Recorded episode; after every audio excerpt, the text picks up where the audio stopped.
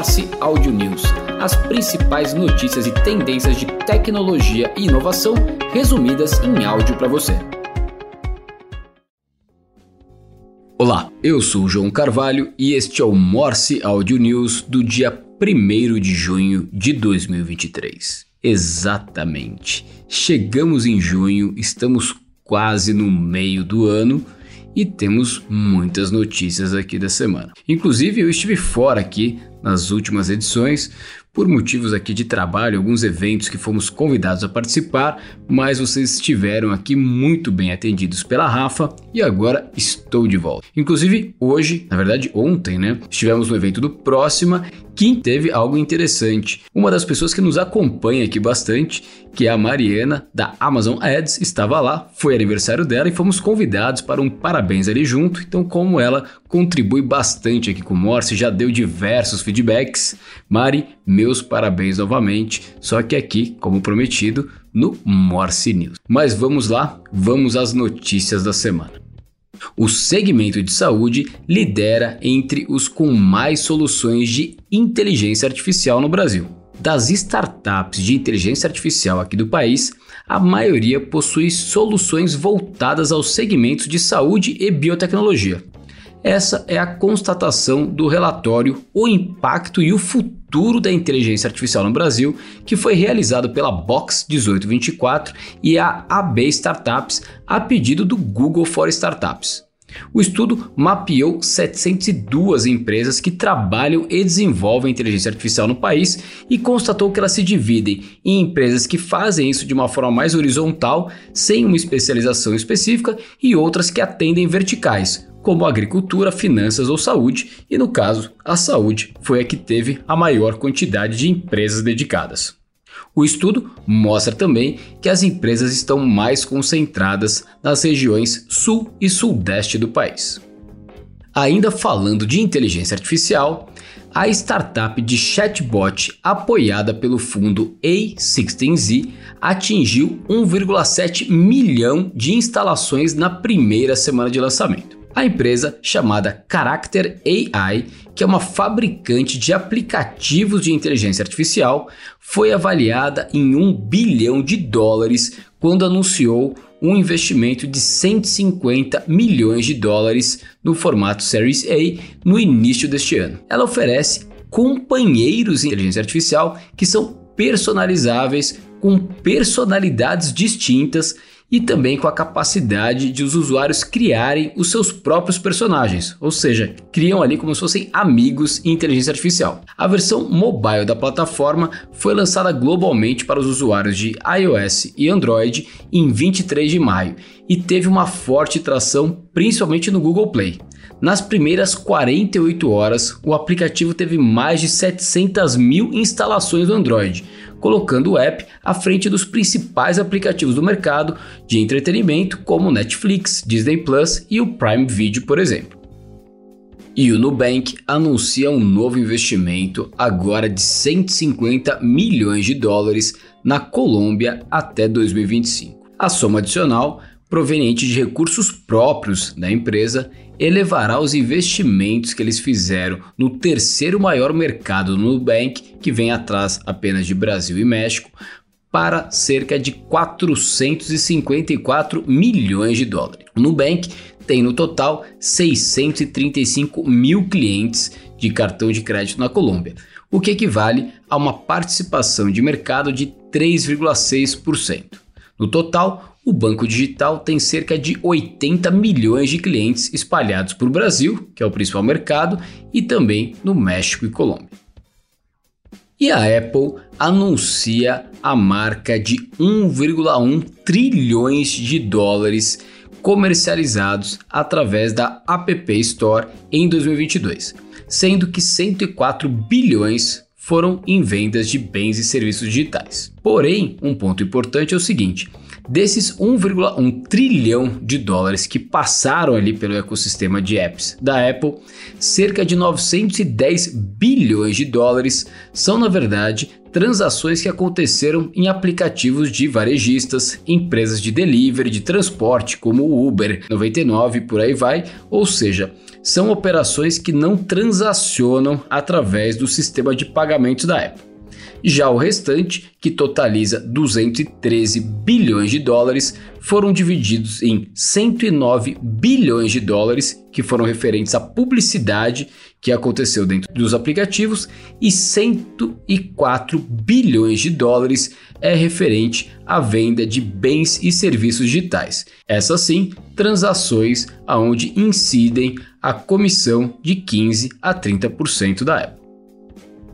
E o Twitter despenca e chega a um terço de valor de mercado desde a época que o Elon Musk comprou a empresa. O Elon comprou o Twitter em outubro do ano passado por 44 bilhões de dólares. E, após alguns meses da aquisição, o valor despencou. A rede social é avaliada agora em 33% deste valor, ou seja, 15 bilhões de dólares, segundo a Fidelity, que é uma empresa que tem participação no negócio e foi ajustando o valor de sua participação nos últimos tempos. Apenas um mês após a aquisição, a empresa já tinha ajustado o valor da sua participação em cerca de 56%. No final de fevereiro, baixou mais 63%, e este mês baixou um pouquinho mais, fazendo com que o valuation da empresa chegasse ao patamar de um terço do que a empresa valia antes da aquisição. Deve ter doído um pouquinho ali no bolso do Elon Musk. E o Instagram testa um novo controle de usuário para postagens recomendadas e também uma ferramenta de transparência para criadores. A empresa anunciou que está testando um novo recurso que dá aos usuários mais controle sobre o que eles veem na rede social, junto com uma nova ferramenta de transparência para que os criadores também entendam o que está acontecendo. Agora, quando os usuários veem postagens recomendadas, eles podem selecionar um novo botão chamado de interessado, que informará o aplicativo que a pessoa deseja ver mais conteúdos desse tipo. O novo controle se junta aos atuais controles de personalização no Instagram, incluindo a opção Não estou interessado nas postagens sugeridas e a capacidade de adiar também as recomendações.